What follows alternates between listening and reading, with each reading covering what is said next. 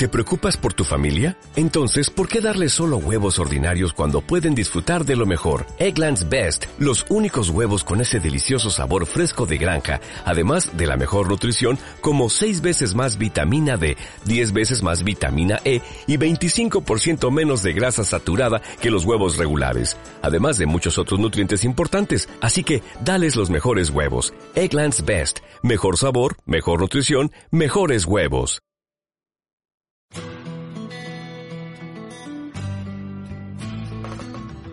Atrévete a salir de lo habitual, encara tus miedos, rompe tus paradigmas, cumple tus sueños y deja un legado en este mundo.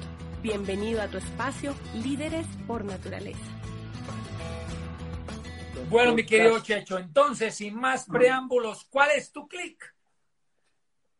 Mi querido Mauro, gracias por la invitación. Primero que todo, gracias por la invitación porque pues es un honor para mí poder compartir con usted y con toda la gente que se está conectando, que yo sé que si se conectan a esta hora es porque están buscando algo, ¿sí o no?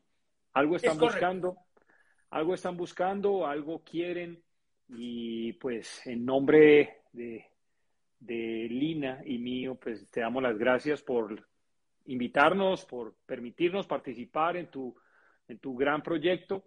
¿Y cuál es mi clic? Mauro, yo he tenido muchos clics en la vida.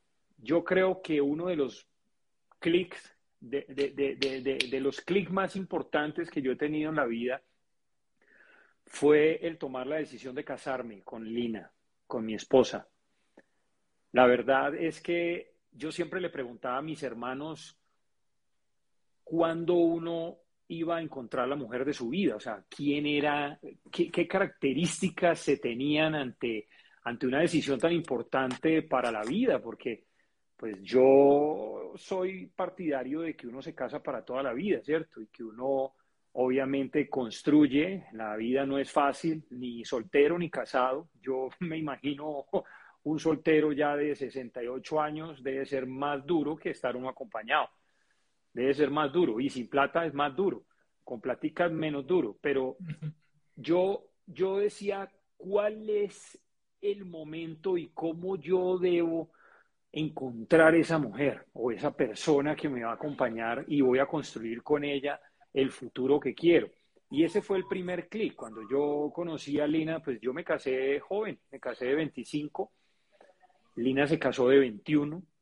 Lina no había terminado medicina, y, pero yo vi en ella principios y valores. Yo vi en ella una mujer que tenía carácter, que era berraca, que, le gustaba, que, que, era comprometida con lo que quería y con lo que decidía. Yo la veía muy, muy, muy firme, pues no solamente en la relación, sino también en su parte laboral, pues en su parte educativa, en su parte laboral. Y ella siempre ha sido, ella siempre ha sido, pues obviamente muy visionaria, pero muy fiel a su, a su pasión y a su visión y a lo que ha querido en su vida. Yo creo que eso fue una gran decisión, fue un gran clic. Y pues llevamos 24 años de casados, o ayer cumplimos 24 años de casados. Qué bien, Checho. Felicitaciones, felicitaciones. Ese, clic, ese clic fue tremendo, la verdad. Cuando eh, yo, yo leyendo tu libro, cuando dice aquí, esta página a mí me encanta, y cuando dice aquí en la 69 que el problema no es que se arrugue tu piel, el problema es que envejezcan tus sueños. Y nosotros hemos sido una pareja muy soñadora, o sea, nosotros, nosotros nunca vimos problemas para tener hijos, nunca vimos problemas, eh, digo yo, no porque tuviéramos problemas físicos o orgánicos, sino porque nosotros siempre hemos pensado que tener hijos es una bendición y que uno puede formarlos de buena manera y que esos hijos pueden ser el reflejo de ese hogar y de esa familia que se construye y, sin tenerle miedo a lo externo, ¿sí me entiende? Porque los hijos primeramente tienen, pues obviamente la identidad del papá y de la mamá. ¿Sabe cuál es el problema, Mauro? Que hoy en día hay pocos varones que respondan. Hoy en día y de eso hablábamos nosotros. Yo espero que por aquí hayan varios varias personas, a ver, yo miro quiénes están por acá, pero la mayoría, o sea, mejor dicho, los hombres se acabaron, ¿sabías eso? Perdónenme, les digo, pero la mayoría de hombres hoy en día no están en los hogares. La mayoría de los hombres hoy en día, pues, hombre, tienen una relación y fecundan, pero abandonan su hogar y abandonan su familia y a sus hijos. Entonces... Se rajan, se rajan muy fácilmente. Se, se rajan, se rajan del proyecto más importante que hay en la vida, que es la familia. Entonces es bien interesante el poder hablar desde la experiencia y desde el compromiso que hemos tenido con nuestros hijos, que yo creo que hemos hecho bien la tarea, ¿no? Un alto porcentaje, no sé exactamente cuál es el porcentaje, pero hay un alto porcentaje de hogares que sus papás no están, no existen. Y hoy en día, pues la mayoría de, hijos o de niños o de jóvenes están creciendo sin una figura paterna y sin una figura materna porque tiene que trabajar, entonces los niños los cuidan otros. Y yo creo que esa fue una gran decisión, Mauro. Si usted me pregunta a mí cuál fue tu clic, pues yo he tenido muchos clics, ¿me entiende? Pero ese clic yo lo quería contar porque yo pienso que la empresa más importante es la familia. Yo pienso que yo sí le apuesto a la familia. Hay mucha gente que le tiene miedo a construir un hogar, le tiene miedo, pero ¿sabe por qué también? Por falta de compromiso. Obviamente se requiere un gran compromiso y se requiere valor, se requiere coraje y valor. Usted tiene hijos, usted sabe lo que significa tener una familia y hoy en día yo creo que se ha perdido esa, ese gran valor de la familia. Y pienso que nosotros, como líderes, debemos ser reflejo de eso. Totalmente de acuerdo, mi querido Checho. Tú lo has dicho todo. Bien.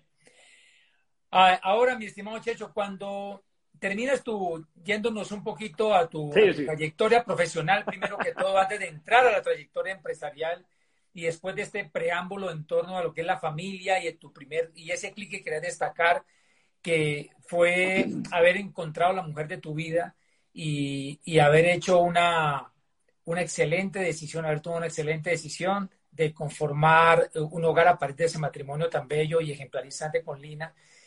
Eh, ¿Por qué estudias medicina? ¿Qué te hizo clic para decir, no, yo voy a ser médico de profesión, voy a estudiar medicina? ¿Qué te movió a ello? Bueno, ese clic fue bien interesante, Mauro, porque en mi casa somos seis hermanos. Hay uno, el mayor, es médico, es ortopedista y pues es muy mayor. Yo tengo 49 años en este momento, él tiene 61. Y él en ese momento era médico, se iba a especializar en ortopedia y yo salgo bachiller del Colegio La Salle en Cúcuta, quería estudiar veterinaria y me agarraron ahí a, a, Valsalva, pues, y, me dijeron, hombre, usted, mm, en vez de estudiar medicina de animales, porque no estudia medicina de seres humanos? Y le ayuda directamente a la gente. Y yo dije, pues, pues sí, ¿no?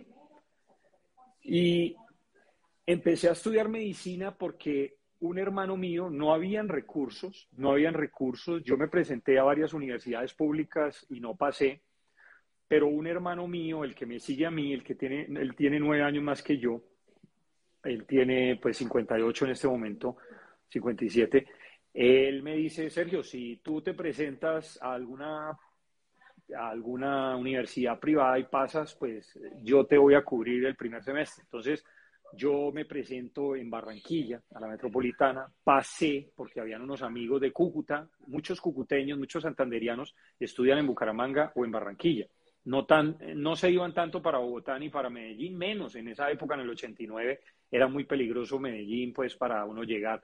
Y toda mi vida fue un sueño. De hecho, ese es otro clic, Mauro, ese es otro clic. El venirme para Medellín fue otro clic que ya te lo voy a contar. Pero en ese momento yo me presento a medicina, paso y yo considero que he sido muy responsable en mi vida.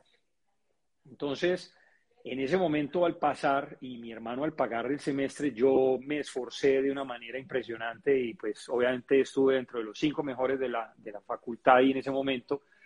Y pues mi hermano se dio cuenta del compromiso y seguí estudiando medicina. Seguí estudiando medicina con pasión, queriendo hacerlo mejor y siempre, siempre, siempre mi sueño fue venirme para Medellín. Y no porque fuera la ciudad, y no, no, no, no, porque yo quería hacer parte del equipo del Hospital San Vicente de Paul. Esa es la verdad. Yo toda mi vida quise estar en el San Vicente de Paul. Lo veía como un hospital de referencia muy importante, donde pues en ese momento era un hospital de guerra impresionante. Pero nosotros teníamos pues obviamente mucho estudio en la parte médica y pues la mayoría de referencias eran de ahí, ¿cierto?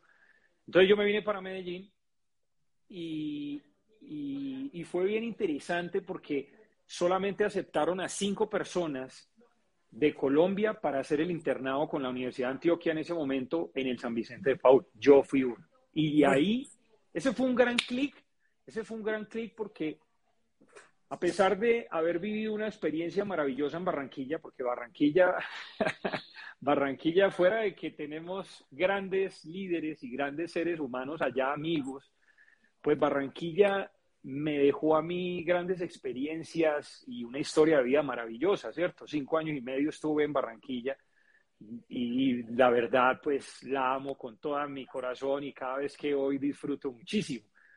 Pero yo quería estar en Medellín en esa parte médica, porque la parte médica era, entre comillas, muy desarrollada aquí en Antioquia por todo lo que se estaba viviendo en esa parte de, urgencias y de cirugía y tantas cosas.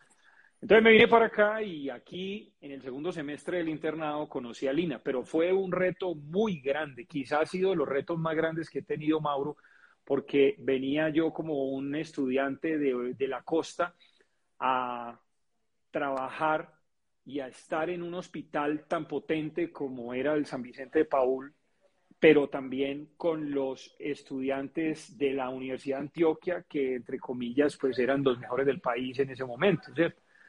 Y fue un reto muy, muy, muy fuerte porque pues obviamente yo venía con acento costeño santanderiano y venía con, con, obviamente, sin la preparación práctica, pero con la preparación académica que se necesitaba para estar ahí porque pues me aceptaron, ¿no? Entonces yo creo que fue una historia bonita y ahí conocí a Lina en el segundo semestre de mi internado. Entonces yo pude lograr ese sueño, Mauro, era trabajar en San Vicente porque cuando yo estaba haciendo el internado, hubo un paro de los estudiantes de la Universidad de Antioquia y de los internos. Los internos de la Universidad de Antioquia hicieron un paro. ¿Ya? Yo, no, yo no hice paro porque yo venía a una universidad privada y si yo paraba, pues tenía que pagar otro semestre. Entonces yo no hice paro, pero al no parar, en, el San Vicente, pues obviamente me di a conocer mucho más como un sapo, pues, pero yo no era un sapo porque, sí, porque pues si yo no paraba, todo el mundo me decía sapo, pero no era sapos porque simplemente yo estaba pensando en graduarme rápido para hacer las cosas. Y entonces, obviamente, cuando termino el internado, voy y hago el rural en Sopetrán, me caso finalizando el rural y inmediatamente me sale trabajo en el San Vicente como médico de planta, pero nunca me vincularon, pero sí estuve ahí trabajando dos años, que fue donde mayor aprendizaje tuve, la verdad. Eso fue un clip bueno. No, y qué lindo haber hecho ese sueño realidad. Mira vos, te lo propusiste, visualizaste, hiciste lo que había que hacer para lograrlo. Eso está muy bacano. Sí, sí, sí, Mauro, sí, verdad. Ahora, avanzando en la carrera, eh, ¿por qué te inclinas por farmacodependencia? No creo que sean experiencias personales, ¿no? Yo creo que todos, absolutamente todos los que estamos aquí conectados, que le agradecemos en el alma que estén conectados porque estamos hablando desde la experiencia y desde el corazón, ¿cierto? Estoy abriendo mi corazón, estoy contando cosas que antes nunca había contado, Mauro. La verdad, eh, vos sabes la amistad que hay entre, entre Pancha y vos y Lina y yo hace poquito estuvimos aquí comiendo y, cenando un rato. Y la farmacodependencia yo la estudié porque para mí fue muy traumática mi infancia y mi, y mi, y mi adolescencia por problemas familiares en el tema de las adicciones. Yo tuve un hermano que hoy en día es mi orgullo, hoy en día es realmente una persona pues, invaluable por su capacidad de haber cambiado y su capacidad de, haberse determinado a dejar el consumo pero él desde el año 2000 aproximadamente, 2001, 2002, cuando yo hice la especialidad, justo haciendo yo la especialidad, él dejó de consumir. Y en ese momento yo quería estudiar, la verdad es que cuando uno sale médico general, primero uno no tiene mentalidad de emprendedor ni empresario, o sea, uno sale con una mentalidad de empleado la berraca, a buscar empleo o a buscar especialidad, ¿cierto? Porque la mayoría de los médicos generales se quieren especializar. Hay muy poquitos que no se quieran especializar. Pero la mayoría, pues, están pensando en hacer quirúrgicas. Hoy en día, pues, el tema económico los mueve mucho, entonces muchos se presentan a plástica y a otras cosas que, entre comillas, generan dinero. Y pues no debería ser así, no debería, la decisión no se debería tomar por eso, se debería tomar obviamente por la capacidad de servicio que se pueda tener a, la humanidad y, lo que realmente uno crea que vale la pena, ¿cierto? Teniendo un equilibrio. Por vocación. Por vocación y teniendo un equilibrio también a nivel eh, personal. Para mí la familia era muy importante y es muy importante. Entonces yo no me veía siendo cirujano, por ejemplo. Perdónenme si aquí hay algún cirujano, con todo respeto lo digo, pero pero yo quería como un estilo de vida diferente que, que me permitiera tener hijos, que me permitiera vivir, que me permitiera eh, pues, explorar otras cosas. Pero cuando yo veo un letrero en la Luisa Amigó que decía especialización en farmacodependencia, eh, especialidad interdisciplinaria, ta, ta, ta, yo tenía a mi hija en ese momento, yo creo que María Alejandra tendría unos tres años, cuatro años de edad, y como yo tenía la experiencia de mi hermano que había consumido drogas y que había habíamos tenido una disfunción familiar tan, tan, tan, tan, tan, tan fuerte, porque yo creo que todos los que estamos aquí tenemos adictos en la casa. Todos los que estamos aquí podemos tener un adicto en la casa y no necesariamente un adicto que consuma bazuco, cocaína, heroína, no, alcohol. ¿Cuál es tu consumo? De alcohol, de cigarrillo, cuál es. Eh, tengo amigos médicos que son ludópatas, que tienen problemas del juego muy graves. Y entonces en ese momento yo veo y yo digo, wow, esa es, esa es. Voy a, voy a presentarme, me presenté, pasé a la especialidad en farmacodependencia. Y cuando empecé a estudiarla, me di cuenta que quizá no iba a ser una especialidad que me iba a generar una vida abundante o no. Yo la estudié realmente para entender el fenómeno, yo la estudié para tomar herramientas y poder ayudar y servir y sobre todo la tomé pensando en cómo yo iba a educar a mis hijos, porque los límites, las normas, la autoridad, pues realmente está muy abandonada. Es lo que yo te decía, Mauro, ahorita empezando. La mayoría de hogares son disfuncionales porque el papá abandonó la casa, el papá abandona a los hijos, no hay una figura paterna o hay violencia intrafamiliar, la mamá trata de hacer las cosas, pero también muchas veces hay consumos, hay, hay depresiones, hay enfermedades duales ahí, pues enfermedades psiquiátricas que pueden alterar todo. Y eso es un despelote. Las familias hoy en día son un despelote. Yo lo digo porque por conocimiento de causa.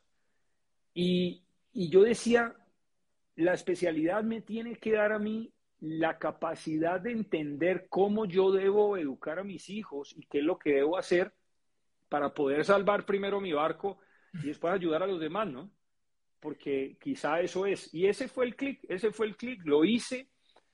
Y yo no sé si sabes que sacamos un libro en Sí, te iba a preguntar, te, iba a preguntar justamente que nos contaras eso, en qué consiste el libro, ahí queda de alguna manera parte de tu legado en esa especialidad, queda allí para que independientemente de lo que te dediques o ya no estés en este mundo, pues hay unas enseñanzas que tú ahí compartes con otros colegas. Háblanos un poquito en qué consiste el libro, cómo se llama y cómo se puede adquirir para quienes estén interesados.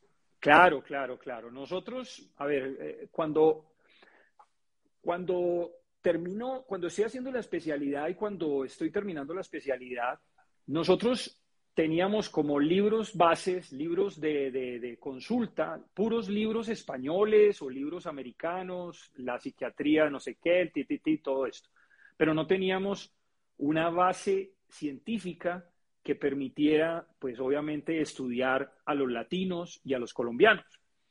Y eso, en el grupo que nosotros estudiábamos, nosotros decíamos, ah, pero es que uno todas las estadísticas, todo lo que hay es, es de, de, España, ¿cierto? Estudiábamos con el, libro de drogodependencias de Begoña y todo eso, y yo decía, no, pero entonces cuando, cuando emprendemos, que ahorita me imagino vamos a hablar del emprendimiento como tal, cuando emprendemos con Lina en el año 2005, que ese es un clic gigante que necesitamos hablar ahorita, claro que sí. Em, cuando emprendemos, Lina, mi esposa, que es médica y que tiene una maestría en ciencias básicas con énfasis en genética, ella académicamente y en la parte investigativa era brillante, pero cuando emprendemos en el network marketing, ese sistema educativo permite desarrollar habilidades sociales, permite desarrollar habilidades comerciales y permite desarrollar habilidades administrativas,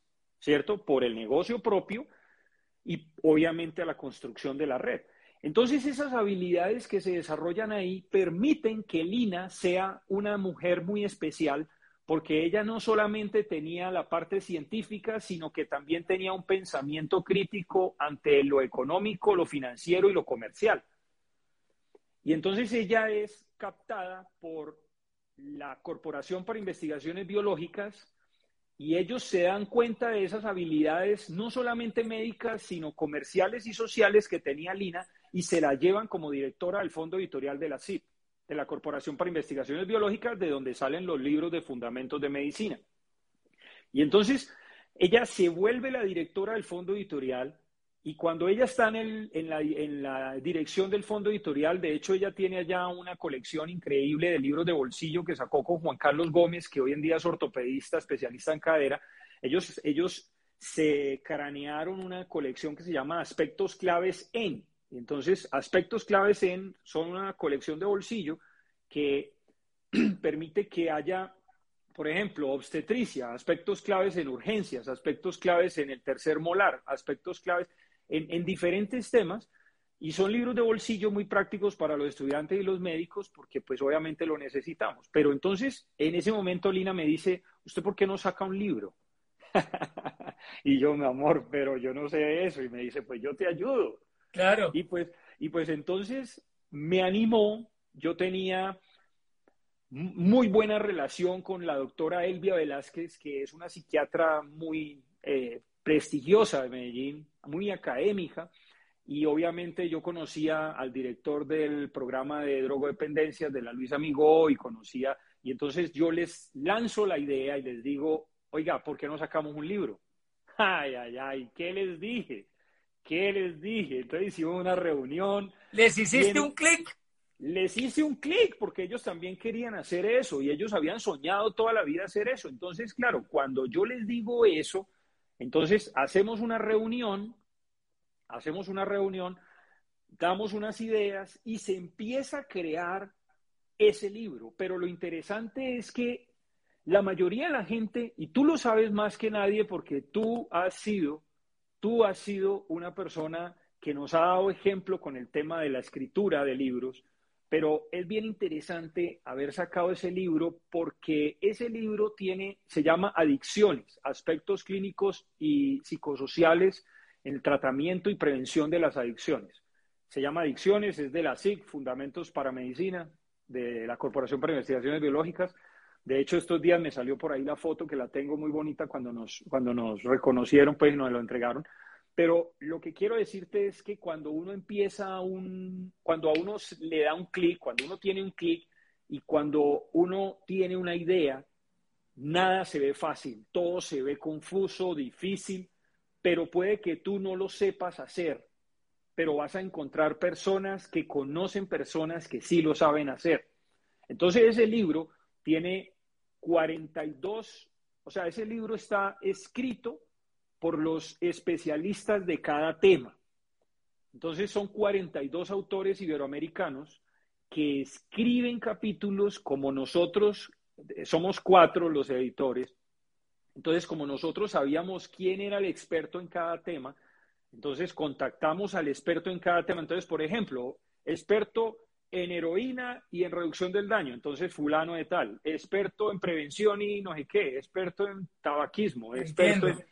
Entonces, cada tema es, es, escrito por el experto del tema, ¿cierto? Y es bien interesante porque duramos dos años recopilando la información y haciendo que eso funcionara. Nos reuníamos semanalmente dos, tres veces para, para recoger datos, información, para ver cómo íbamos los capítulos, no sé qué. Eso fue un trabajo muy exhaustivo. Pero finalmente se sacó ese libro yo creo que ha sido un gran aporte. Económicamente, financieramente, no nos, pues eso no, no, no, no reporta pues realmente mayor cosa pero sí es bien interesante todo el trabajo que se hizo porque puede ser un, libro de, base, de estudio para, para los demás, ¿no? Por supuesto, es una obra de mucha valía y no, tenía claro, no tenía claro que ustedes hacen esa compilación pidiéndole escritos, artículos a los especialistas en cada subtema, digámoslo así. Es un trabajo fuerte, riguroso académicamente, es todo un proceso investigativo que culmina en esa obra. No, Regio, sí, de acuerdo. Cada vez que, en particular en el tema de los libros, cuando hay una idea que queremos luego desarrollarla, estructurarla y llevarla a feliz término, pues obviamente es un reto, como todo proyecto, cuando sale la idea y se pone un poco en papel y lápiz, pues ahí mismo empiezan a surgir los retos. Y infortunadamente la gran mayoría se espantan con los retos o cuando echan a andar el proyecto, abortan ante los primeros obstáculos y por, por eso es que hemos escuchado tantas veces que sobre todo en Colombia y en Latinoamérica, diría yo, pues hay tanta iniciativa y poca acabativa, poca terminativa. Bien, mi querido Checho, pasemos al ámbito del emprendimiento. Ya hicimos un recorrido, un paneo por tu profesión. Eh, este clip es muy bacano, quiero que lo cuentes, el estado en el que te encontrabas, Mm, el, estilo de vida que estabas llevando, que no era el que tú querías vivir, pero era el que estaba llevando en ese momento, cuando te hacen clic para realmente buscar otra opción distinta que te permitiera una calidad de vida mucho más, mucho más rica y, que tuviese, tuviesen mucho más posibilidades para ti y para tu familia. Cuéntanos qué te hace clic para emprender en Network Marketing. Bueno, la verdad es que me siento muy emocionado de estar aquí contando esto porque yo creo que es muy valioso el poder hablar de una experiencia de que llevamos 16 años haciéndolo, ¿cierto? No es un juego, no fue una decisión de un momento. Obviamente generó todos los retos del mundo, pero pues de eso es que les queremos contar. Hace 16 años yo venía trabajando en la parte de farmacodependencia, pero en esa época la especialización en farmacodependencia no era avalada por el ICFES como una especialidad clínica, ni quirúrgica menos. Es decir, tenía un registro, pero estaba en estudio, estaba en, proceso, tú sabes más de eso que yo, estaba como en proceso el tema del registro del ICFES, de, la certificación del ICFES como, como especialidad. Por ejemplo, la especialidad de urgencias es una especialidad relativamente nueva. La especialidad de dolor y cuidado paliativo, pues no es muy nueva, pero pues tampoco es tan vieja. Pero la especialidad en farmacodependencia, cuando yo salí egresado, que estaba avalada por la Universidad Complutense de Madrid y la Luisa Amigo la tenía, hoy en día la tiene como una maestría, pues en ese momento nosotros no teníamos un aval del ICFES. Entonces, ante eso, nos pagaban como médico general. Ah, caray. Entonces, yo trabajaba en Carisma, que es el Centro de Atención de Rehabilitación de Drogas de Medellín. Es un centro muy importante a nivel global porque es un centro de referencia para pacientes con problemas de adicciones graves, ¿cierto? Ahí fue donde yo vi primeros consumos de heroína en Colombia, eh, consumos muy, muy, muy fuertes pues, de, de poliadicción. Pues. Pero en ese momento, pues yo trabajaba ya como médico especialista en farmacodependencia, trabajaba con un proyecto de la Luisa Amigó en, una, en un tema ambulatorio, trabajaba en una empresa de medicina domiciliaria, que era EMI, y tenía consulta particular. Entonces, si se dan cuenta, a pesar de que me gustaba y me apasionaba el trabajo con, con, el tema de las adicciones, porque pues yo fui voluntario, por ejemplo, no me lo estás preguntando, pero yo fui voluntario para el censo de habitantes de calle en muchos momentos en Medellín, porque eso se hace cada cuatro años, cada seis años, no sé ahora pues, pero yo hice, yo estuve como coordinador del censo de habitantes de calle en dos ocasiones y, y a mí ese, ese medio y, todo ese trajín me gustaba. Nosotros estábamos con una fundación que era Vivan los Niños, con niños en riesgo de calle o habitantes de calle. E, es bien interesante ese trabajo, pero no era bien pago. Económicamente era muy degradado. No sé ahora, ¿cierto? Pero pues en ese momento no había un, realmente una remuneración adecuada. Me pagaban como médico general estando ahí, hacía lo que me gustaba, pero con más responsabilidad, más cosas, pues era muy duro. Y en ese momento, el clic, el clic que me pasó a mí fue que yo me leí un libro.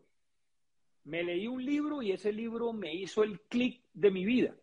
Me leí un libro, yo venía deprimido porque yo trabajaba muchas horas al día, no veía a mi hija y pues con mi esposa, pues ella en lo suyo, yo en lo mío, éramos como casados solteros. No sé si tú conoces ese concepto o los, los que nos están escuchando puede que hayan escuchado ese concepto que es casado soltero. Casado soltero es que estamos casados para unas cosas, pero solteros para otras, ¿cierto? Hoy en día, por ejemplo, pues yo, yo me río porque hay, hay, esposas o mujeres que dicen, me voy con mis amigas para Cancún. pues, bueno, váyase, pero pues yo no lo haría. O sea, casado, soltero, es una cosa muy berraca. Y, y, o que los hombres, no, los hombres se van para San Andrés juntos y pues, imagínense esa vaina. Pero bueno, cada uno toma decisiones. Y nosotros vivíamos como casados solteros en ese momento en el sentido de que Lina tenía un proyecto de vida, yo tenía otro y, era como divergente, ¿me entiende? Cada uno por su camino. Por ejemplo, hay médicos que el la esposa es eh, contadora y él es médico especialista. Entonces, pues nunca se ven en la casa. Sí, de acuerdo. Sí, ¿Cierto? O sea, divergente. Y entonces en ese momento yo sentía que mi vida iba así, yo me había casado para estar feliz, para vivir con ella, pero Lina en la parte investigativa, yo en la parte de adicciones, eh, trabajaba muchas horas, no veía a mi hija, mi hija creció con la suegra, que pues gracias a Dios tenemos la mejor suegra del mundo y el mejor suegro, porque de verdad dieron lo mejor y pues María Alejandra es una mujer increíble, pero eso era muy duro para mí en el sentimiento y, y eso me mantenía a mí muy deprimido muy aburrido. Yo empecé a automedicarme porque trabajaba tanto y me empecé a endeudar. Si aquí hay médicos o hay personas que, que trabajan mucho pero se gastan más de lo que ganan, ese es el peor error que uno puede tener en la vida porque eso te obliga a trabajar más, te obliga a tener más horas laborales, te obliga a tener más trabajos y menos tiempo libre, menos tiempo de disfrute, más agotamiento físico, más fatiga crónica, más depresión, menos relaciones con la familia, con los hijos. Es un, es un círculo vicioso el verdad. yo estaba ahí, yo estaba ahí, Mauro. Y en ese momento me leo un libro que se llama El cuadrante del flujo del dinero de Kiyosaki. Vea, mire, Mauro, paque, paque, paque. Eso fue tres cachetadas durísimas. Y en ese momento yo me, yo me di cuenta que uno podía aprender a generar dinero de otra manera que no solamente podía o debía depender de mi ingreso directo, que yo debía aprender a generar ingresos de otra manera. ¿Cómo? No sabía. Entonces yo empecé a pensar en un taxi, empecé a pensar en una panadería, empecé a pensar en endeudarme para hacer esto, para hacer esto, para hacer esto. Yo no sabía qué era lo que iba a hacer. Pero en ese momento, en ese momento, cuando yo me leo ese libro, es como que me hubieran quitado un velo de la cara porque hablaba del empleado y del autoempleado y yo decía, ahí estoy yo, ahí estoy yo, mi ingreso depende de mí. Si yo no trabajo, no gano. Si yo trabajo más, gano más, pero no tengo tiempo. Si yo no trabajo, no gano. Y en ese momento, Mauro, una incapacidad médica. Una incapacidad médica. Sufro una luxofractura de hombro derecho. Se me luxa el hombro derecho en, una situación. Me tienen que operar porque fue, fue luxofractura. Me tenían que operar. Y ese proceso duró seis meses. Tres ingresos eran prestación de servicio. Uno era vinculado y se me disminuyó y los otros ya no estaban. fueron al piso. Mauricio, mi consulta particular, si yo no trabajo, no gano. Si aquí hay médicos, saben eso. La mayoría de médicos y odontólogos no tienen vacaciones, porque si se van de vacaciones no ganan dinero. Ya tienen unos niveles de vida muy altos que no les permite tomar vacaciones, porque si toman vacaciones, dejan de ganar dinero porque dejan de producir, porque ellos son la máquina de producir dinero. Entonces en ese momento fue clic para mí, porque yo tengo esa incapacidad médica, porque ya me había leído el libro, venía deprimido, venía aburrido y yo estaba buscando una oportunidad. Cuando taque, me llama un compañero de trabajo. Sergio, tengo una oportunidad para ti. Y yo, mi viejo, lo que haya que hacer. Claro. Lo que haya que hacer. Supo dónde darle. Me dijo, ¿cómo estás? Y yo, mal. Imagínate que yo le diga a alguien mal. No, hermano, era un compañero de trabajo. Me citan en un centro comercial, me dan el plan de negocios, ¿es cierto? Me dan el plan de negocios del network marketing, me hablan de Amway, quién era, que yo debía consumir productos inteligentemente, comprar lo que compraba en la casa, aprender a vender y a mover volumen y educarme. Y yo dije, esto lo hago. Y conectar a otros. Yo dije, esto lo hago. Lo hago porque lo hago.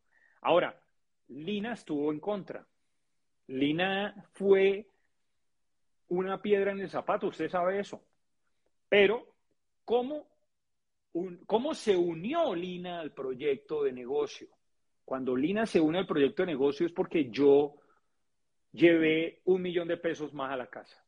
Cuando yo con resultados, con, con resultados. Con resultados. Yo salí a mover el volumen, yo me expuse, me expuse a la burla, a la crítica, a la gente, a mis compañeros de trabajo. Yo trabajaba en EMI, yo tenía 120, 150 compañeros médicos y yo me expuse a que se burlaran, a que se rieran, pero ellos no tenían la información que yo tenía. Yo empecé a leer, yo me leí los libros de Kiyosaki, yo me leí eh, los nuevos profesionales de Charles King, yo me leí, en ese momento estaba de moda uno que se llama Imperio de Libertad, y no sé qué. Yo empecé a leer como loco y obviamente esa información generó creencia, generó visión. Y te expande la visión, claro. Claro, claro. Y ese fue el mejor clic, ¿me entiendes? El mejor clic fue ese, papá. La lectura. Aquí en este libro que tú expones, hay casos muy especiales, unos que yo conozco, otros que no conocía, pero, pero yo creo que todos los que tú tienes acá con estos... Eh, eh, ¿cómo se llaman? Barras, eh, código de barras. Yo creo que, te dirigen a la entrevista en YouTube original. Claro, todos han tenido, todos han tenido, obviamente, su clic bajo una situación de vida y que vieron de una crisis una oportunidad. Y yo creo que en esta pandemia mucha gente ha tenido la posibilidad de vivir en carne propia lo que es la crisis. Pero algunos han hecho, otros no han hecho nada, esperando que mejoren las cosas solas y nada va a mejorar solo. ¿Sí, me sí Checho. Sí, dígame. No, yo quiero resaltar ahí, resaltar ahí dos cosas, resaltar dos cosas. Número uno, que hay personas que están en situaciones como la tuya, bueno, es como la que tú tenías en ese momento, o peores, les presentan una oportunidad como esta pero la ignoran, la dejan de lado como si tuvieran unas 158 más oportunidades haciendo fila para escoger la mejor. Entonces me parece meritorio que no te has puesto a, mirar la oportunidad por encima del hombro, porque así estuvieses, una situación muy complicada, tenías tu estatus, eras médico y cualquiera no estudia medicina ni se especializa, hermano. Entonces, eso a vos, vos lo dejaste de lado, le pusiste visión, pusiste por delante tu sueño, no importó el que dirá, no importó la crítica ni la burla, y echaste para adelante y seguiste limitando tu visión para no dejarte comer del negativo. Y dos, que lejos, más allá de poderte discutir con tu esposa o de sacar de excusa de que tu esposa no te deja o que tu esposa te pega o que tu esposa te cuerea o que tu esposa te regaña, dijiste, yo más bien me callo la boca y con resultados demuestro que este proyecto es serio y que este proyecto es promisorio. Y es con resultados que creo yo que en esos casos se solucionan las cosas y se gana, en este caso, una coequipera para potenciar el trabajo en equipo y lograr mayores resultados. Así es, Mauro, así es, eso fue lo que pasó. Y pues nada que valga la pena es fácil, ¿me entienden? No ha sido fácil. Hemos tenido retos y muchos retos, pero también hemos tenido unas grandes recompensas. Yo quiero contarte una cosa, Mauro, y le quiero contar a todos mis amigos acá algo que me pasó en el último año, ¿sí? ¿Me regalas? Claro, hágale, hágale, estamos aquí. Estamos en la sala tomándonos un café entre amigos y esto no sale aquí de los dos. Cuente. me alegra muchísimo que haya gente tan valiosa hoy conectada, ¿sabes por qué? Porque lo que les voy a contar yo creo que no se lo he contado a muchos, aunque sí se lo he contado a mi equipo, pero mi papá fue un héroe, para mí fue un héroe. Mi papá fue un héroe, pero gracias al emprendimiento que nosotros hicimos, ¿cierto? Con el negocio de Amway, gracias a haber construido ese diamante y ese diamante ejecutivo en el negocio de Amway, pues primero desarrollamos muchas habilidades y nos volvimos más flexibles, adquirimos muchas habilidades, no solamente sociales, sino emocionales, ¿verdad? Para poder superar cualquier frustración, cualquier situación, porque la gente no entiende que todo negocio y toda actividad económica es variable, o sea, no existe ninguna actividad económica que sea plana o que en todo momento esté en ascenso, o sea, debemos aprender a vivir bajo la incertidumbre, bajo el riesgo, bajo la duda, eso es ser empresario. y, es, también es ser empleado, Mauro, también es ser empleado, porque los empleados tienen más riesgo que un empresario. Los empleados trabajan 5, 10, 15, 20 años, le entregan la vida a una empresa y después los despiden y no tienen ni idea qué hacer, porque tengo ejemplos cercanos en mi familia que los despidieron a los 52, 55 años y hoy en día pues dependen económicamente y financieramente de sus familiares. Entonces, a lo que quiero decirle es que gracias a el programa educativo que tenemos en el negocio con Amway, gracias al modelo de negocio tan poderoso que nos permite construir ingresos y activos financieros que no dependan de nosotros, pues obviamente pudimos cambiar el estilo de vida y obvio, obvio, trabajamos, nos esforzamos, pero de una manera muy diferente, ¿cierto? Pero lo que quiero decirte es que bueno, dos cosas. La primera es que hace dos años, cuando nosotros calificamos diamante en el 2011 y nosotros nos tomamos un año sabático con nuestros hijos y con Lina, Lina renunció a todos los empleos y pues yo ya había salido de los empleos, estábamos viviendo 100% del negocio y en ese momento histórico nos dimos un año sabático, hicimos viajes con nuestros hijos, pues mi hijo tiene, 14, tiene 16 años pero conoce 22 países. Nosotros hemos viajado a 42 países. Pero lo que quiero decirle es que hace dos años Lina quería, quería volver a la academia. A ella le hacía falta la academia como propósito y ha sido el clic de ella enseñar. Tú sabes que ella ha sido embajadora en Otralay, tú sabes que ella ha sido embajadora de Aristri en el mundo entero, ella ha sido entrenadora oficial. Entrenadora, sí. Sí, a ella le encanta enseñar, le encanta ayudar a la gente. Esa es su vocación. Es su vocación. Y hace dos años ella decide volver a la docencia. A pesar de lo económico que estamos, pues hombre, en el nivel que estamos y todo, ella quería hacer eso. Usted sabe lo que le pagan a un docente, que no es mucho, pero ella lo quería hacer. Vuelve a la academia, pero posteriormente eh, fallece, fallece una persona muy especial en la universidad y luego el decano se va por un problema médico y a ella la convocan a ser decana de la facultad. Pues hoy en día es la decana de la Facultad de Ciencias de la Salud de la, Fundación Universitaria San Martín, la sede Sabaneta. Y Lina se encarga de decirme a mí, usted debería volver a dar clase. Y yo, pero ¿cómo así? Sí, sí, sí, ¿por qué no hace una rotación con los estudiantes de farmacodependencia ahí en la clínica San Juan de Dios?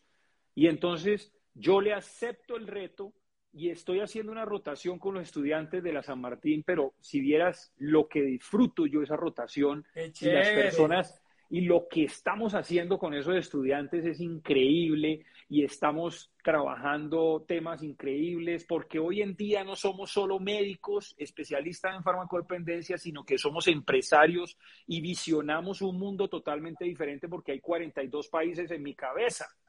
¿Me entiende? Entonces vemos el mundo de otra manera.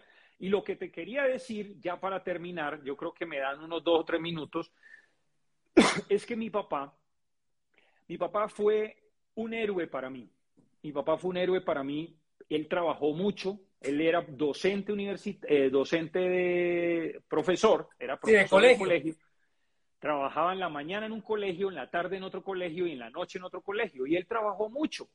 Pero él, obviamente, fue un buen papá, estuvo ahí, pero obviamente esa laboralidad, ese trabajo tan duro y tan arduo, pues fue lo que él permitió quizá como factor de riesgo en que mis hermanos se desbordaran con algunas cosas, ¿cierto? Y que hubiera, pues obviamente, problemas de adicciones. No significa de que ese sea el único criterio para hablar de adicción, porque el problema de las adicciones es multidisciplina, es, es multifactorial, o sea, porque pues si todos fuimos expuestos a un papá que, entre comillas, estuvo ausente porque uno fue el que consumió y los demás no. Pero a eso es a lo que me refiero. Pero entonces a lo que voy es que mi papá trabajó muchos años como empleado, se jubiló y después logró muchos sueños, viajar a Europa y todo, pero ya muy mayor.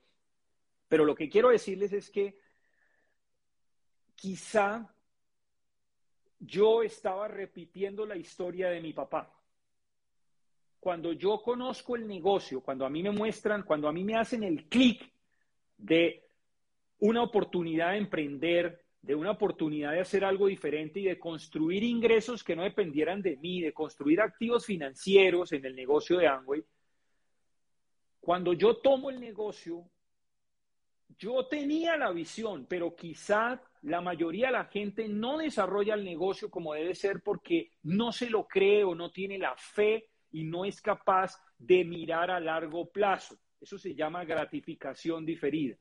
Pero yo sí lo logré ver. Yo veía un futuro diferente. Yo veía generar dinero y tiempo libre. Yo veía tener la posibilidad de vivir un estilo de vida diferente. Cuando mi papá este año se enferma, eh, en febrero mi papá fallece de COVID, en febrero del año 21, o sea, ahorita hace unos 10 meses, mi papá fallece de COVID. Yo creo que muchos de los que estamos aquí hemos tenido en nuestras familias, pues obviamente una, una, lesión pues por el tema del COVID. Pero cuando mi papá adquiere el COVID, mi mamá también sale positiva con COVID. Yo me voy para Cúcuta, allá hay tres hermanos que pues estaban haciendo bien la tarea y todo con ellos y todo, pero yo siento que debo estar allá. me voy para Cúcuta, y me encuentro a mi papá en la clínica con una falla respiratoria. El día que yo llego a Cúcuta, que fue un domingo, yo me llevo a mi mamá para allá, le hacen la prueba, sale positiva, bueno, pero estaba sintomática, esa angustia de que los dos se iban a morir, pero mi papá pues eh, yo lo vi muy malito. Y en la clínica, en la noche, ese domingo en la noche, él hace una crisis no responde bien, lo pasan a cuidados intermedios y a las seis, seis, seis, seis, seis, seis y media de la mañana me llaman y me dicen, Sergio, si usted quiere ver a su papá mm, vivo, pues si lo quiere, si quiere hablar con él, venga ya, porque tiene indicación de intubación endotraqueal. Entonces yo me voy para allá y hablo con él. Y al hablar con él, aparece un gran clic, Mauro, un gran clic al hablar con él, mi papá estaba eh, con la máscara y todo, me permiten entrar con guantes, todo, y yo le digo, hola papito, ¿cómo estás? ¿Cómo te ha ido? Y él me dice, en su dificultad respiratoria, me saluda, me conoce y me dice, hijo, me he equivocado bastante en mi vida, me he equivocado bastante en mi vida. Y yo le dije, papi, pero ¿por qué estás pensando eso? Y entonces me dice, la vida se pasa muy rápido y la verdad es que me arrepiento de muchas cosas. Entonces yo le dije, papi, ¿de qué te arrepientes? Y me dice, me arrepiento de haber trabajado tan duro y de no haber tenido el suficiente tiempo con mis hijos y con mi familia. Uy, Mauro, ese fue el clic más duro que yo he escuchado en mi vida. Porque hay un libro de Bronnie Ware, que es una enfermera, que habla sobre los cinco lamentos de las personas antes de morir. Y uno de los grandes lamentos de las personas antes de morir es haber trabajado tan duro, es haber descuidado su familia, es haber dedicado su vida a cosas que realmente no eran tan importantes, ¿sabes? Porque lo más importante son las relaciones, lo más importante es el tiempo de familia, lo más importante son las experiencias, es la vida vivida con amor. Y yo lo abrazo y le digo, papi, tú no tenías información, no te culpes por eso, porque trataste de hacer las mejores cosas, porque hiciste lo mejor para, para todos, porque nos sacaste profesionales, porque era lo que tú entendías como vida. Pero yo quiero decirte una cosa, papi. Yo ya no lo estoy haciendo. Tu ejemplo me permitió cambiar esa historia en mi familia. Tranquilo, papá. Mi papá fallece el 24 de febrero. Lo cremamos, y mi mamá decide venirse a vivir con nosotros. Mi mamá decide venirse a vivir con nosotros. ¿Saben por qué, amigos? Porque es el único hijo que tiene tiempo. Es el único hijo de todos los que están, que son maravillosos todos, porque no puedo decir que ninguno, todos son maravillosos, todos están pendientes al tanto, pero hay unos que trabajan mucho, que su ingreso es lineal, y pues obviamente que no tienen la disposición de estar ahí. Yo le hago el desayuno todos los días, ella sale a caminar, salimos en las tardes, ahora que estamos construyendo y que ya casi nos entregan, vamos todos los días a ver la casa. Ella tiene una habitación ahí que habíamos mandado hacer el año pasado para ella. Y muchachos, la verdad, la vida es esa, ¿me entiendes? Ese es el mayor clic que yo quiero dejar hoy emprendan, aprendan a construir ingresos que no dependan de ustedes, para que ustedes puedan tener tiempo de calidad, valoren a su familia, valoren a sus hijos, valoren a su esposa, valoren a sus papás, valoren a sus suegros, a su familia, porque ustedes no saben cuánto les falta a ellos o a ti.